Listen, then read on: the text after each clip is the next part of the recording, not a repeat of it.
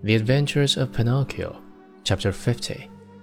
Pinocchio is robbed of his gold pieces and, in punishment, is sentenced to four months in prison. If the marionette had been told to wait a day instead of 20 minutes, the time could not have seemed longer to him. He walked impatiently in and fro, and finally turned his nose towards the field of wonders.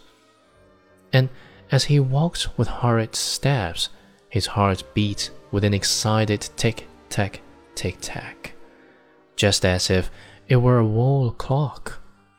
And his busy brain kept thinking, what if instead of a thousand I should find two thousand? Or if Instead of 2,000, I should find 5,000 or 100,000. I built myself a beautiful palace with a thousand stables filled with a thousand wooden horses to play with, a cellar overflowing with lemonade and ice cream soda, and a library of candies and fruits, cakes and cookies. Thus, amusing himself with fancies, he came to the field. There he stopped to see if by any chance a vine filled with gold coins was in sight, but he saw nothing. He took a few steps forward and still nothing. He stepped into the field. He went up to the place where he had dug the hole and buried the gold pieces. Again, nothing.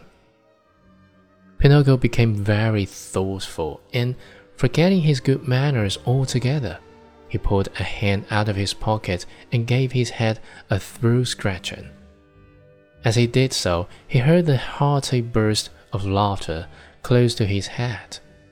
He turned sharply, and there, just above him on the branch of a tree, sat a large parrot, busily preening his feathers. What are you laughing at? Pinocchio asked it peevishly. I am laughing because in preening my feathers, it tickles myself under the wings. The marionette did not answer. He walked to the brook, filled his shoe with water, and once more sprinkled the ground which covered the gold pieces.